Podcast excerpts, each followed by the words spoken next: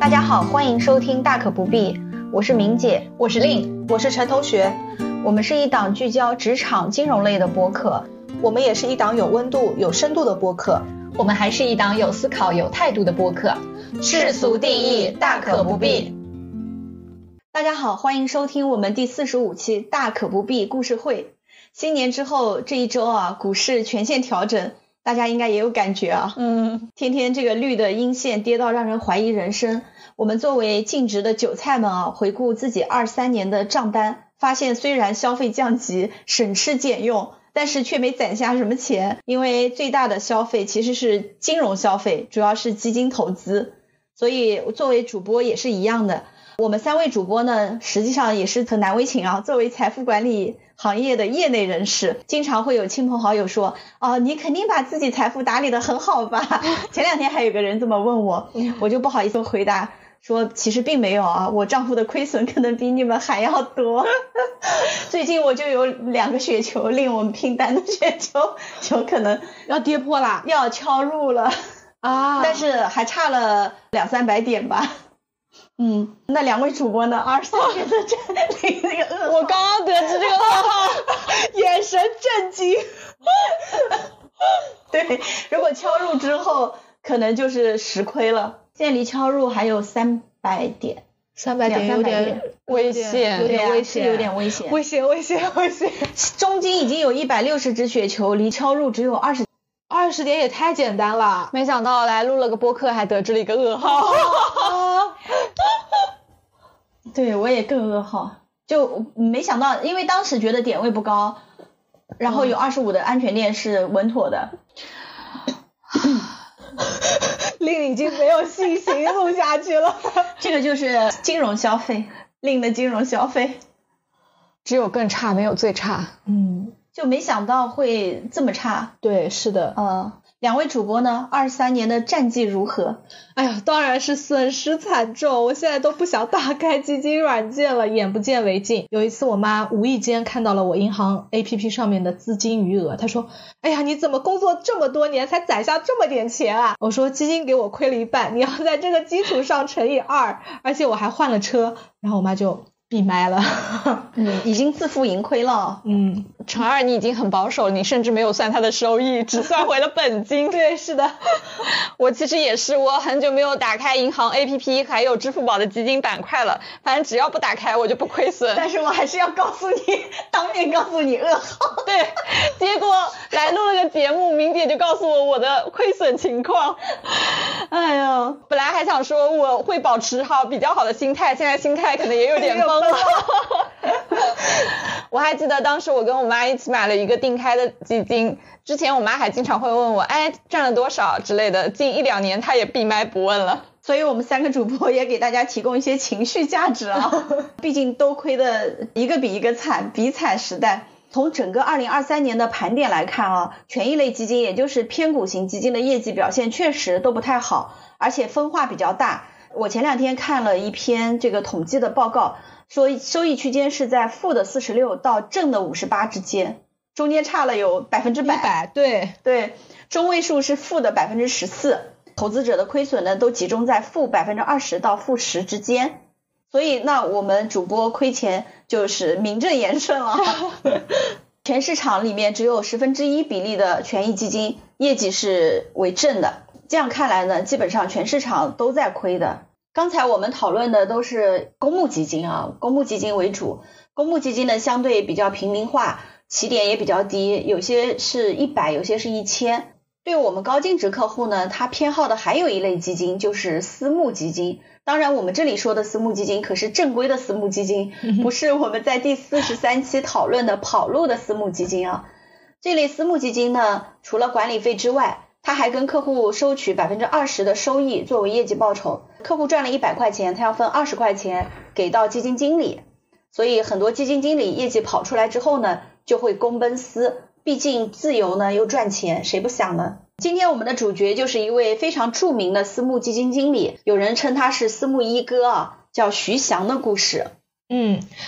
徐翔的故事啊，也让我联想到我们近期在热播的一部电视剧《繁花》。剧里面呢，令的偶像胡歌，他饰演了一位金融大佬宝总。宝总在受到老法师爷叔的指点之后，他也从一个愣头青变成了股票大户，跟我们的徐翔的故事其实是有一些不谋而合之处的。那按照和平饭店一个按电梯的小伙子的说法，宝总会变戏法，一块变十块，十块变一百块。而剧中最精彩的两个故事呢，也莫过于保总和南国投强总在资本市场上面的两次博弈。我们下次有机会也聊一下《繁花》吧。好的，好的，好的。繁花里面跟投资的一些关系，嗯，也比较符合我们播客的调性。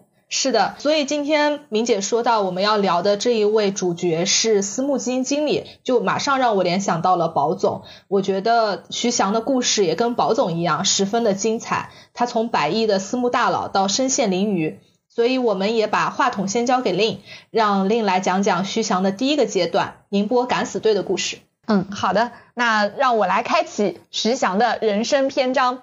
那徐翔呢，他是浙江宁波人，他出身呢不是特别富贵，是一家非常普通的工人家庭，父母呢都是在当地本本分分的玩具厂的普通工人。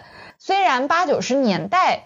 那时候工人的地位还是挺高的，收入相对来说还是不错。但是像宁波这个地方，大家都知道做外贸之类的、做生意的人非常多，因此徐翔的家境呢也不算特别好，这就让徐翔从小就格外渴望财富，希望成为富豪，改变自己的生活。那也是出于对于财富的需求啊，所以他一直就很喜欢看富豪的自传。他可不光只是看，他还会总结。因此总结出了两条除刑法以外最快可以变富的道路，要么就像比尔盖茨一样搞创业，最后将公司做大上市；要么就像巴菲特那样通过股票赚钱。但是吧，像盖茨那样创业搞公司，前期投入大，铺垫非常长，收益慢，不符合他更快、更多、更强的定位。他咋不说他没有这个创业的实力呀？没有这个能力呀？他的能力在炒股，对，嗯，他的能力其实是在炒股，这是为什么呢？等一下就会给大家具体来讲解。所以从这个过程当中看啊，嗯，为什么他不选择创业，去选择投资？还有一个，我们也可以看出他的风格其实是非常激进的。那这种风格也会在他后面的投资生涯当中有所体现。于是呢，命运的齿轮开始转动，时间线又来到了那个神奇的年份，是不是九二年？对。那年，有一位老人在中国的南海边画了一个圈。明姐就在那一年上大学，陈同学也在那一年出生了。那一年呢，许老板、姚老板都下海了，而徐翔的故事也就此开始。我之前查资料，徐翔是七七年出生的，九二年也就十五岁啊，才上高中左右，有这么早吗？明姐说的没错，当年十五岁的徐翔还在宁波市第四中学读书，但他就已经开始研究起了股市。那刚才陈同学就有提到过，最近很火的我们胡歌的《繁花》，陈同学还记得九二年阿拉宝总的时间线吧？嗯，当然记得啊，九二年沪市率先发行了新股认购证。这个在我们现在已经取消了啊，但是当时呢，散户如果要炒股是需要先买认购证的，然后才能买新上市的股票。在购买认购券的最后一天，还在安徽收国库券的保总连夜赶回到上海，而且多亏蔡司令最后拉了他一把，他成功挤进了营业厅的大门。也从此走上了大户的这个行列。在五月二十一号呢，上证指数单日涨幅百分之一百零五。保总二月初以三十块钱一张的价格买的认购券，升值了一百六十倍，保总也是狂赚了一笔。没错没错，陈同学刚才提到的新股认购证。就是被认为在中国股市最初的时候最大的机遇。那当时呢，中国的股市啊不太发达，很多散户他炒股的方式，就像陈同学说的，排队去购买认购证。这个说起来我还有亲身体会。九二年我不是刚上大学嘛，嗯，我们家老家是十八线小城市，我们当时是我爸我妈来送我到杭州来上大学的。后来我们在上海。转车的火车，我们坐了一夜火车，从老家到上海去。到上海呢，后来我爸妈就带我去旁边转转，吃个早饭。后来一抬头就看到一个券商好像我记得是“申银万国”四个大字。那个时候小镇做题家刚刚出门嘛，就发现哎，上海人走路都很快。当时是天已经有点亮了嘛，也有人陆续在那边就是在排队了。呃，在券商的门口，那个场景就给我印象还蛮深刻的。可惜那个时候我可没有概念，又后来又呃从上海到杭州来上大学，但是就没有这个理念说去要买这些东西。没想到后面一头扎入了财富管理的行业。对，哎呀，错过了暴富的机会。徐翔啊，学习了相关的知识以后呢，自信心就非常爆棚了，赚钱啊，在股市上洒洒水了。于是就找母亲借了三万块钱，开始进入股市闯荡。对。那九二年的来说，三万块是不少嘞。我记得那个时候一个月工资差不多就五六百块钱。那徐妈妈也比较信任他儿子的。嗯，是的。徐翔呢，虽然成绩一般般，但是他脑子还是很灵光的，数学成绩特别好。非常精于计算，这就给他在股市闯荡打好了基础。在九十年代的时候，股市交易不像现在这么活跃，像明姐说的，还需要去证券嗯营业部排队，对才能买股票。那么那时候一般的人通常就是把股票买来之后就放着了，等个几年然后再卖掉。就像我爸也是，股票买来以后，后面等到有了单位福利分房的机会才卖出去买房子的。所以这就导致了我就是个普通人而不是富二代的原因了。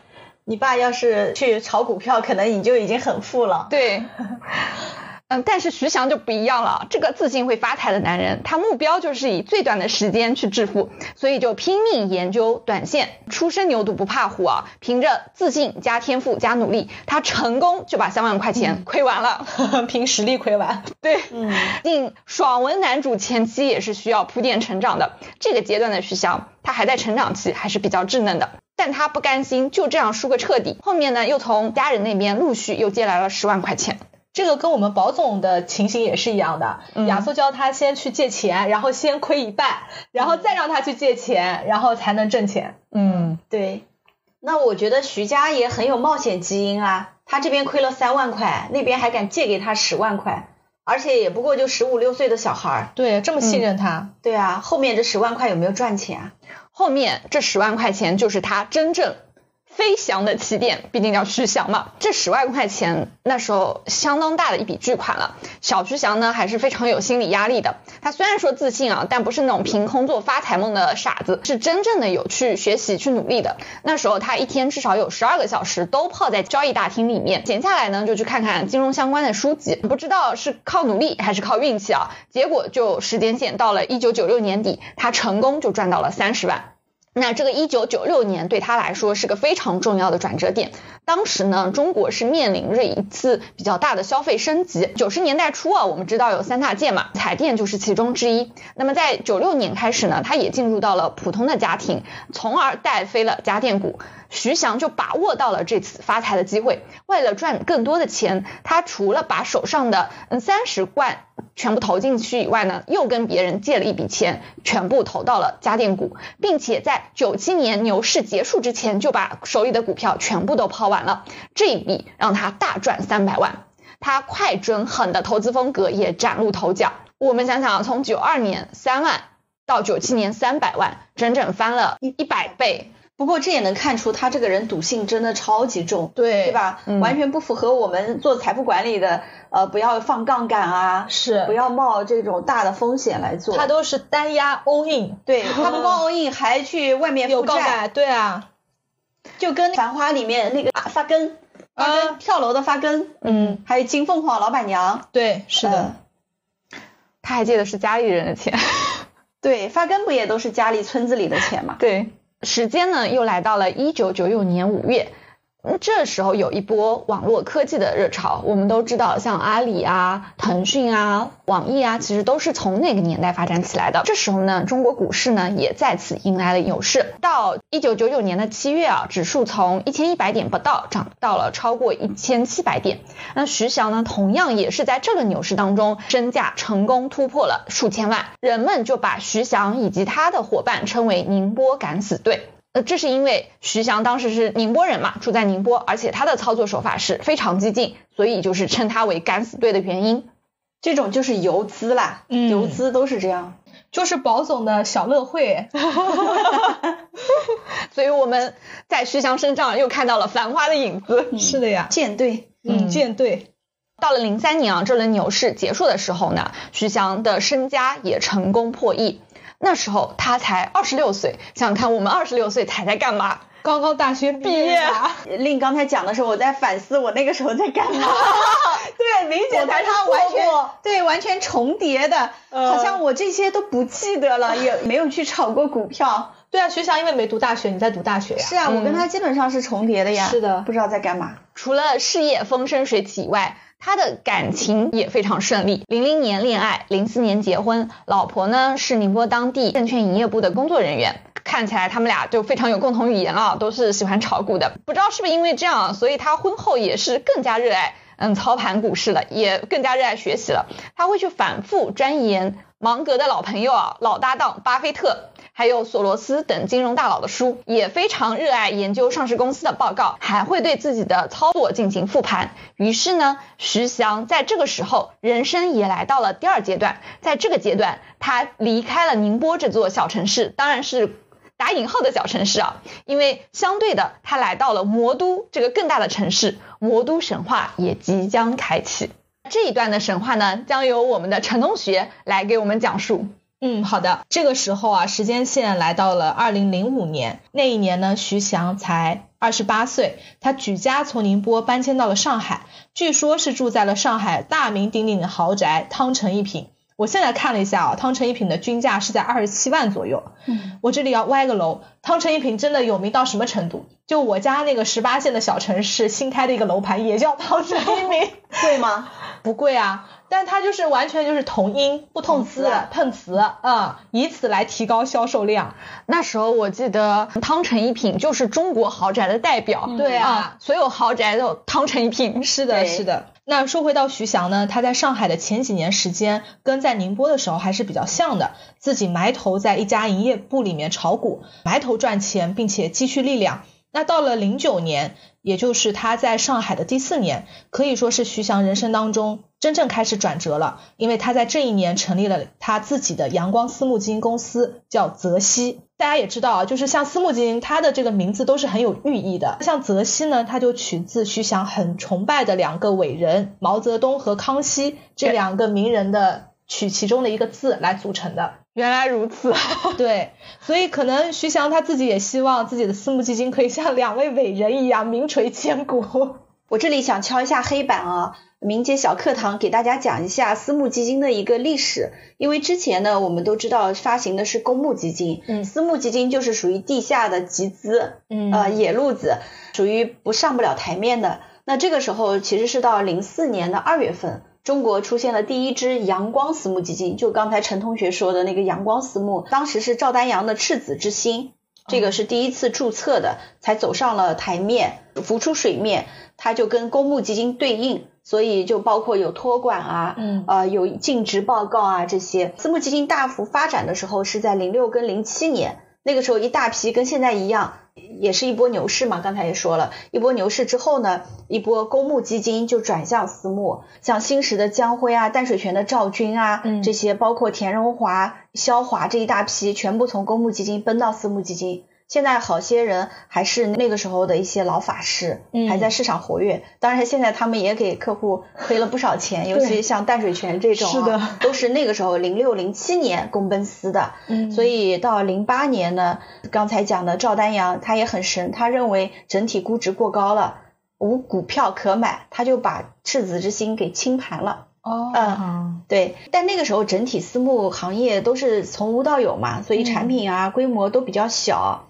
招行那个时候是比较早，我们就开始给私募在做募资了，嗯他们也在来做路演，确实是比较先进的。到零九年呢，就第二波的公奔私，呃，徐翔就是在基本上在这个时间段，啊、他成立了他的私募基金。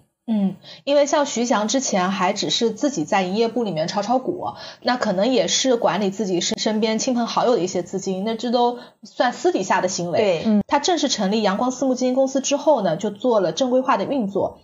也开始了自己新的神话。刚才令也说他的投资业绩非常牛啊，确实他的追随者也是非常多的。那他到底有多厉害呢？我这边也给大家列举三个数据。第一个是他的首发募集金额，首个私募基金产品泽熙瑞金一号轻松就募集到了十亿元，远超当时市场上大部分的私募基金的规模了。可能大家在一九二零年的时候也看到过很多公募基金募集超百亿的新闻，觉得十亿好像也不是特别多。但是大家要知道，徐翔发的是私募产品，它是面向合格投资者发行的，受众会比公募基金小很多。同时起步金额也非常大，所以支持徐翔的真的都是大佬。我这里又想补充一下，这个十亿其实真的是一个很大的规模了。嗯，因为我记得能跟徐翔媲美的当时的公募一哥华夏基金的王亚伟，大家还记得吧？嗯，他是在第三波公奔私潮，大概在一二到一五年这个阶段，他离开了华夏基金，成立了自己的阳光私募。当时他已经是现象级的人物了。我记得第一天招行给他募，也就募了十三亿。嗯，而且徐翔是我印象中他没有走代销渠道的，全部都是走他自己的一个直销渠道。直销渠道，也他都不叫销，就是别人慕名而来。呃，泽熙没有跟市场上的金融机构呃合做过什么合作，都是客户自己找上门，把钱送给他，让他炒。但是他的资金来源也决定了他的这个违法的铺垫。嗯。这边我们埋下一个伏笔啊，对，因为它其实就白手套了。嗯嗯。那第二个数据呢，就是它基金成立后的业绩表现，它确实对得起自己私募一哥的名号。泽熙瑞金一号在一零年的三月份正式成立。才刚刚出手，徐翔就做出了非常骄人的业绩，力压同行。在同期沪深三零零指数下跌百分之十五的情况下，这支产品却在成立前三个月获得了百分之二十五正收益。而且除了成立之初的亮眼之际之外呢，徐翔的投资业绩，即使是在一五年这样的股灾情况下，也是堪称惊艳。在当时几乎所有人都亏损严重的情况下，泽熙旗下五只产品在二零一五年实现了高额的盈利，尤其是在六月到八月之间，产品普遍涨幅超过了百分之三十。而且在一五年的时候呢，它旗下管理的资金规模就已经接近两百亿了，而且在年终的时候，以平均百分之二百一十七的收益率位居股票型的阳光私募之首，远超第二名的神州牧投资百分之九十四的收益。我都没听说过神州牧，那估计已经不行了。嗯，哇，二零一五年六月到八月还能涨百涨百三十，那时候股票从五千一百多点跌下来，都跌得不成样子了。不过也有一句话叫事出反常必有妖啊，对，嗯，可见它就是可能是会有问题的。嗯，第三个数据呢，就是它的规模快速上涨。大家还记得它在一零年成立的那首支私募基金？募集资金就只有十个亿，但是到了一二年，也就两年的时间，它的规模就突破了一百亿。到一五年的时候就突破了两百亿，而在一二年一百亿的这个规模也仅次于当时排名第一的重阳投资，在排名第二。对，重阳投资也是一个公募老将裘国根成立的，你知道他当时一百多亿里面基本上都裘老师自己的钱哦，对，而且他是通过招行也给他做募资的，我们当时给他募了重阳三期。所以他是有通过渠道在募资，再加上他自己的钱。哇，那可见徐翔真的好厉害。对啊，他的这个规模上涨不仅来自于市场上面大家对他的追捧，也来自于他自己投资收益的贡献。另也提到徐翔的炒股手法就是快准狠，对不对？我这边来详细解释一下这三个点啊。首先快呢，就是徐翔他也是靠消息炒股，他派出的消息人员长期处在一线，但凡有点小道消息或者是重大变革，他们都会在第一时间把这个消息传递给徐翔，这个就是消息来得快。这个大家能想到《繁花》里面的小乐会吗？不也是有一票小的小道消息在前线帮保总打听？第二个准呢，就是当时徐翔得到的消息肯定也是五花八门、乱七八糟的，但是他就能从这一堆消息当中判断出对股市和股价的影响，所以这是他判断的准。那第三个狠呢，就是徐翔他的手法确实是非常的激进，他在要确定介入的时候，他就会在尾盘的时候疯狂买入，直到涨停再疯狂出货。狠赚一笔，感觉徐翔这个就像人肉量化策略，是的，量化不就是这样子的吗？快速交易，而且是各种消息里面他去爬数据嘛。嗯，对的，人肉量化，对的，所以可见他的数学功底真的很重要，真的很强了。嗯，那这边呢，我也跟大家分享两个他自己比较著名的两场战役啊。在操作上面呢，他主要靠两招，第一招就是抄底断崖谷，这个就是他著名的封神一战重庆啤酒。关于酒类的股票，两位主播有没有印象深刻的故事啊？茅台，嗯，现在也跌得不成样子了。嗯，别说了，我还买了坤坤的白酒。茅台的故事，嗯。我印象最深的也是一九到二零年期间，所有头部基金公司来路演都必须讲到茅台，然后讲价值投资，说只要投资的够久，回报就会很丰厚，十年十倍等等。那除了茅台，那一年跟酒类搭边的股票都是涨势喜人的，比如说重庆啤酒，在二零年的时候就上涨了三倍，市盈率超过了一百倍。而徐翔这一战呢，却发生在二零一一年，在二零一一年的时候，重庆啤酒受到市场的追捧。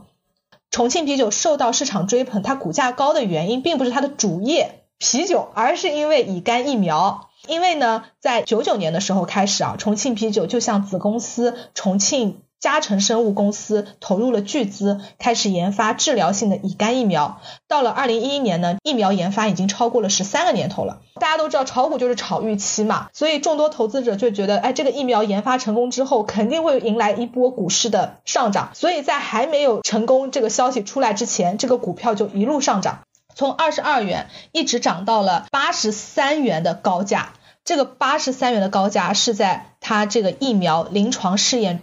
公布结果前夕涨到的价格，但是它在二期结果出来之后呢，大家都非常的失望，因为发现这个疫苗跟安慰剂的作用相等，几乎没有效果。所以这个负面消息一出来之后，重庆啤酒的股票就连续十一个跌停，跌回到了二十元的附近。大家可以去翻看一下重庆啤酒这只股票，二零一一年时候它的这个涨势啊，十一个跌停是多么的可怕，大部分可能都想疯狂撤资吧，就不敢再投进去了。但往往都是这样的呀，大家看到这个快速下跌，到了事后的时候又会感叹，哎呀，那个时候真的是一个买点很好的机会，我就应该去抄底。但这个投资就是逆人性的，很多人。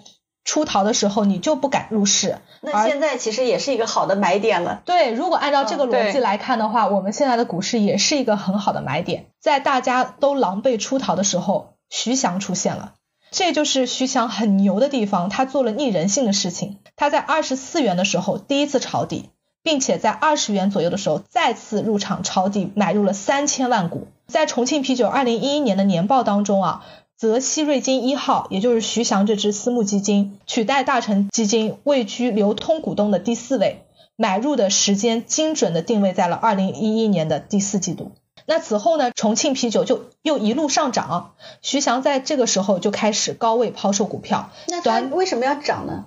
就是它首先就是重庆啤酒它本身有自己的一个估对估值，它就是超跌了，同时又看到。徐翔的大肆买入，可能也引起了一些市场上面的情绪。我感觉这个就是坐庄，就大资金做庄。就是啊，他就是啊。对他左手倒右手嘛，涨到三十五，肯定左手倒右手，自己把它倒到三十五的。对，所以短短几个月的时间，他就赚了超过百分之五十的丰厚回报，获得了数亿元。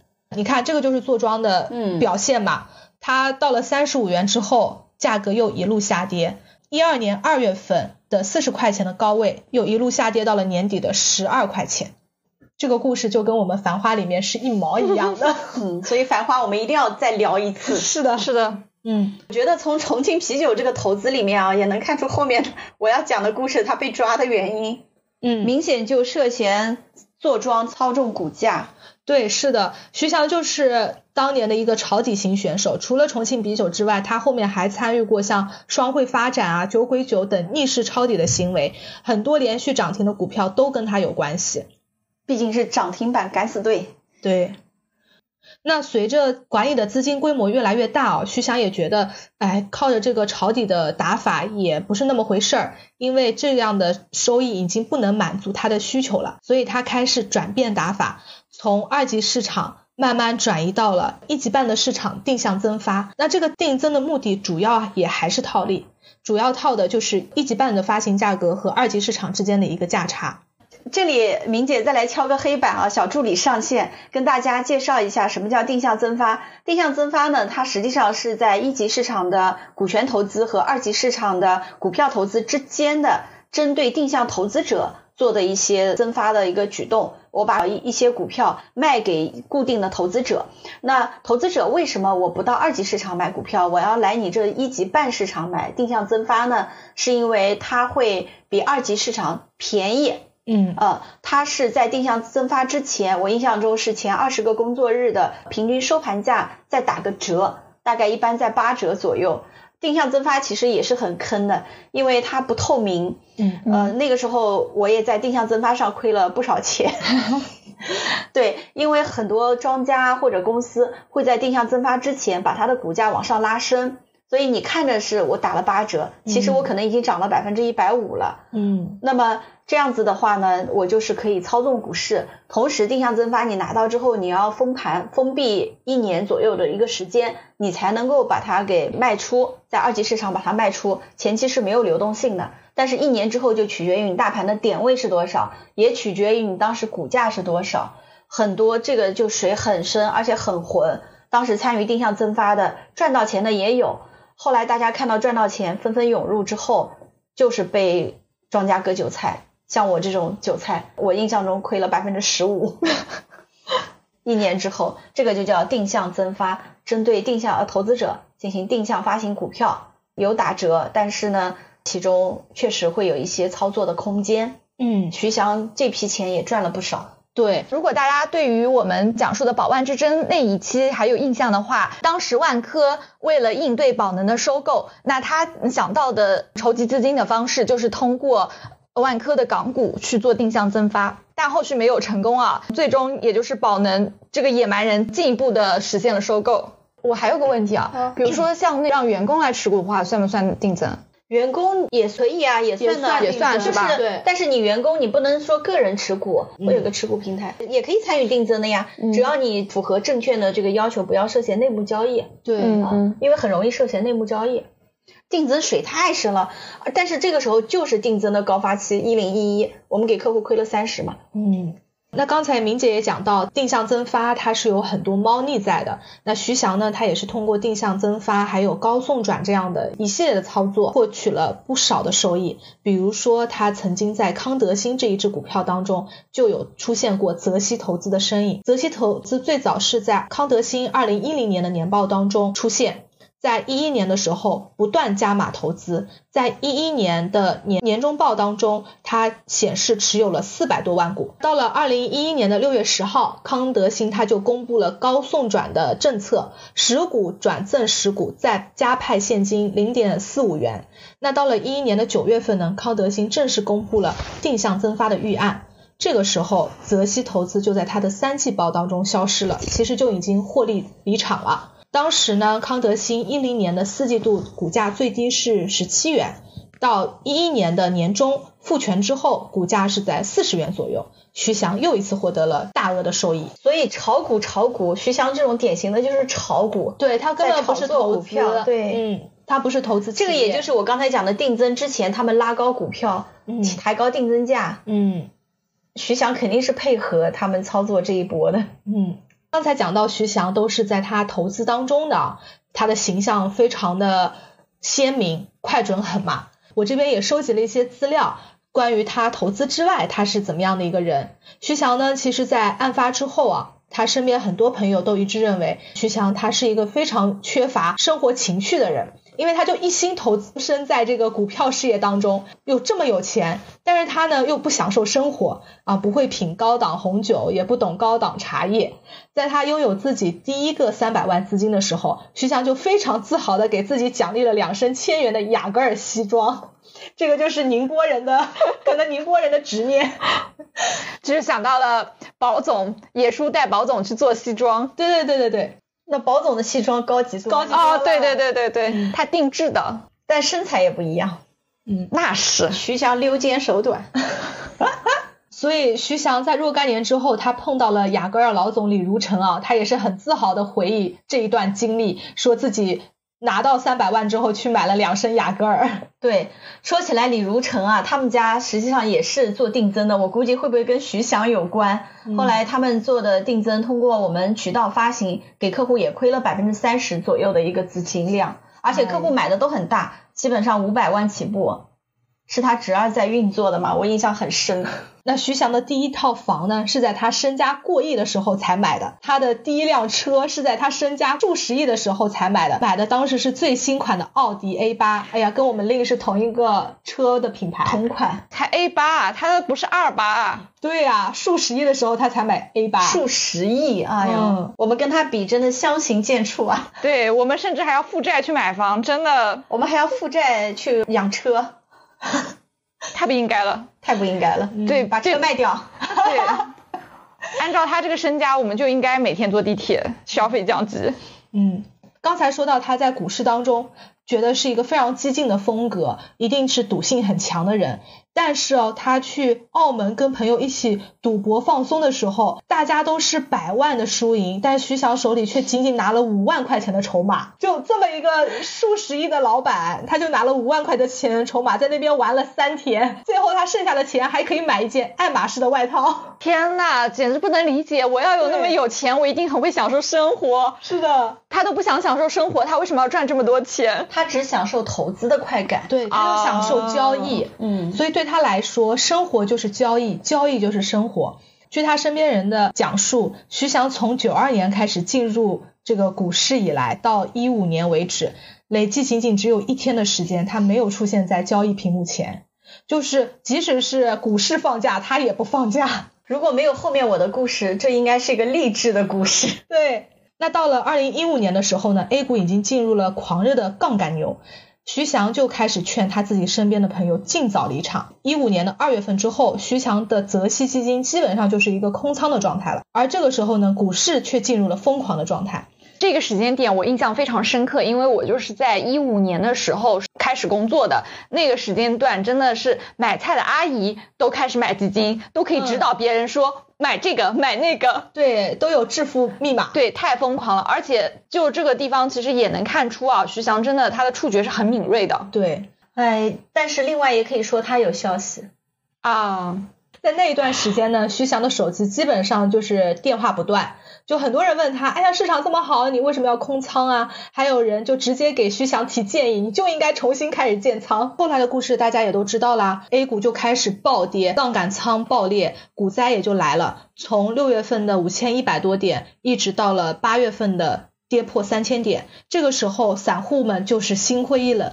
但是徐翔逆人性的操作又开始了，他在跌破三千点的时候，带着百亿资金全仓进场。开始扫货，仅仅在一天之内就完成了满仓，而又过了两个月的时间，徐翔就身陷囹圄了，也就是来到了他的第三个阶段。我们请明姐给大家来做讲述。我还记得啊，就一五年十一月初的有一天，好像是个周末那天，反正那个时候手机不是都已经很智能手机了嘛，嗯，网上突然流传了一张很奇怪的照片，过会儿我会放在 show notes 里面的，一个头发乱糟糟、目光呆滞、穿着皱不拉几的白大褂的人。被戴上手铐，那个时候是比较流行微博啊，呃，也有朋友圈了，段子圈就瞬间炸掉了。财经圈的人都在问，呃，私募一哥徐翔被带走的时候为什么穿白大褂？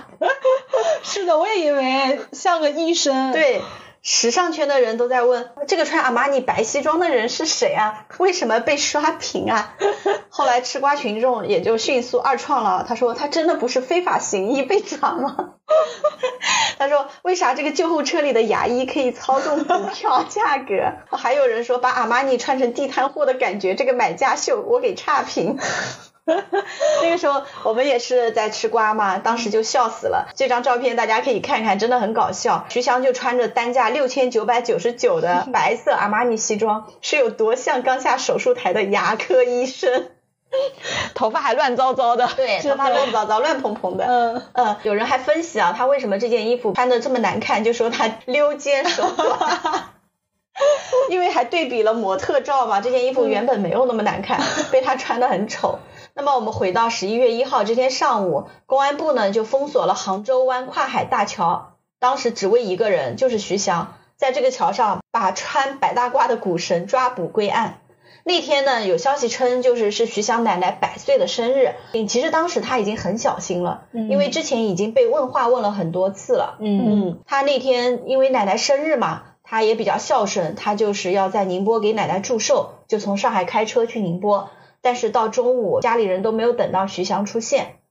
后来呢，也是经过了一年半的审讯啊，到二零一七年的一月二十三号，这个私募一哥徐翔他的案件是在青岛审的，青岛中级人民法院一审判决，被告徐翔犯操纵证券市场罪，被判处有期徒刑五年零六个月。也就是刚才陈图也讲了他很多的神操作啊，嗯其实是涉嫌操纵市场的。我觉得跟当时的法律不完善也有关系，留了很多空子给庄家、给游资。后面呢也有多家媒体报道，但是没有经过证实啊，被判处罚金一百一十亿元。天呐，一个被判罚一百一十亿元的人，竟然只穿了一件单价为六千九百九十九的阿玛尼西装，再多一个九都不为过啊！这个身价，对，但你要想，他已经从雅戈尔升级到阿玛阿玛尼了呀，他也买过爱马仕的哦。嗯呃，徐翔的主要罪名是从一零年到一五年期间，先后与十三家上市公司的董事长或者实控人合谋操纵上市公司的股票交易，控制了一百三十九个证券账户，非法获利九十三点三八亿元。就是刚才陈同学讲的那一些的神操作。他是怎么操作的呢？判决书上也有一些介绍。从零九年到一五年，他成立了泽熙，下面设立了很多个子信托产品或者是有限合伙的私募基金。另外呢，他又控制了亲友和泽熙员工的名义开立证券账户，他把自己的钱打到这些证券账户里，或者要求这些人按照他的指令进行证券交易，也就是刚才我说的左手倒右手，他要拉高股价嘛，所以他实际控制了一百三十九个证券账户。其中有七十六个自然人和一个合伙企业。后来一零年到一五年间呢，他又伙同他人跟十三家上市公司董事长一起通过消息来操纵十三家公司的股票。控制一百三十九个账户，就是《繁花》里面的宝总他们 也是控制很多个账户进行交易。对，对，当时都是这样子的。嗯啊，证券营业部的人全是，这就是游资的做法，嗯可见那个时候有多不规范啊。对，徐翔是怎么操作的呢？他在十一起上市公司股票交易的操纵里面，他跟上市公司董事长或者是实控人控制上市公司择机发布高送转、业绩预增这些利好消息，引入乙肝疫苗。石墨烯、手机游戏、在线教育机器人 PPP、上市公司加 PE、泽熙产品举牌等等等等一系列热点题材。刚才重庆啤酒是不是？是的，是的乙肝疫苗。对，康德新高转送，是啊，所以徐翔是基于这些信息优势，使用泽熙产品和他控制的证券账户，在二级市场上进行这些股票的连续买卖，拉升股价。呃股价拉升以后呢，他再用他的证券账户和大宗交易的方式接盘这些上市公司股东减持的股票，因为跟他们说好了嘛，啊，我买你们大股东的股票，然后我帮你们价格抬高了，对吧？嗯我就帮你们在二级市场全部抛售。抛售的过程中，那抛给谁？如果散户不可能都接住的嘛，所以这个一百三十九个账户就开始出来进行大量的竞价买卖，把股价稳住。稳住它不是没有好处的，它又不是雷锋，对吧？帮股东减持，所以它就是根据这些减持超过底价的部分，跟徐翔五五分或者四六分。这些董事长、领导们、股东、大股东拿一部分钱，剩下就汇到徐翔指定的账户，然后他们拿到分成款以后呢，就销毁双方签署的协议。嗯呃，所以徐翔我就觉得他这么努力，明明可以靠能力、靠实力来赚钱，却走了一条弯路啊。虽然那个时候也很多人都这么做，嗯，呃，但是确实也都被抓了或者被判决了。对他那个时候可能资金量也实在太大了，嗯，按照普通的投资已经满足不了他这么高的收益要求了。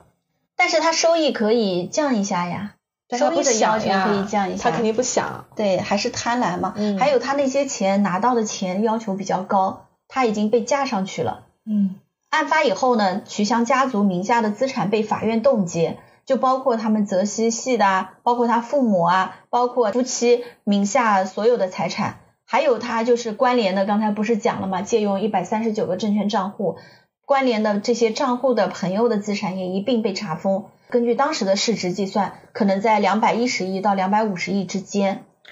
真的连零都数不清楚了，两百亿到两百五十亿。对。就冻结了很多年嘛，还有一个后续的故事啊，就是他的妻子，刚才另说了，是他在证券营业部认识的那个姑娘，叫殷莹，他就想跟徐翔离婚嘛。据他所说，就当时生活都有一些困难，因为家里的资产全部被冻结了，所以他认为他有一些合法收入，可以把他给收回来，但是法院是不允许他离婚。他的妻子呢，就在一九年的七夕写了一篇爆火的文章。关于离婚案的一点说明啊，他喊苍天在上，我要离婚。哎呦，好可怜呀！后来也在朋友圈刷屏了。其实这里我倒想歪一下楼，实际上徐翔也做过正经生意的，他还是巴菲特的信徒，并不完全是说靠炒炒股票啊操控。他因为有两家企业，他这两家企业他其实是实际经营人。哦，你知道吗？就跟伯克希尔一样的，他买进一家公司，完了之后他就通过经营把它变好，嗯，所以他也做了很多合法的生意，嗯，他当然也有非法的收入，但是后来法院都把他冻结了。所以这个阴影啊，早在一九年的三月，徐翔被捕三年多的时候，就向法院递交了离婚申请，分割夫妻双方共有财产，而且徐翔是同意的。结果八月庭审，本来十一月要判决的。后来就没判，延时了，又历时了四年，直到二三年的四月，徐翔都已经出来了。呃，这个时候上海的黄浦区法院判决不予支持原告殷莹跟徐翔离婚的诉讼请求，不准他俩离婚。对，离婚好难啊。对他俩说，呃，感情破裂了嘛，法院就判决说没有证据证明他们感情破裂。所以这个时候，徐翔出狱已经一年多了，离婚最终也没有成功，到现在也没有成功。所以是怕他转移财产吗？对，就是怕，是的，就是怕转移财产，因为要分割那部分的，因为还没分清楚嘛，他那个资产太混了。是的，呃，这个阴影呢，他自己也有个公众号，大家也可以关注一下。我看我有四十多个朋友关注，他现在也在发每周市场点评啊。对，我觉得他的点评应该就是徐翔的文笔。依然还是很准的。除了点评之外啊，内容就是英莹发的离婚案，我要上诉，离婚案如期开庭，离婚案即将会有结果这一类离婚跟市场点评穿插的一些内容。嗯，可能因为涉及到他这个资金量太大了。对，就好像徐家印他就直接离婚就转移了那么多资产出去啊。是的，嗯。所以肯定他应该是理不清他的资产，因为涉及案件嘛。嗯，我们故事也来到尾声啊，到二零二一年七月九号，徐翔呢也在青岛刑满释放，他现在也又活跃在股票市场上面了。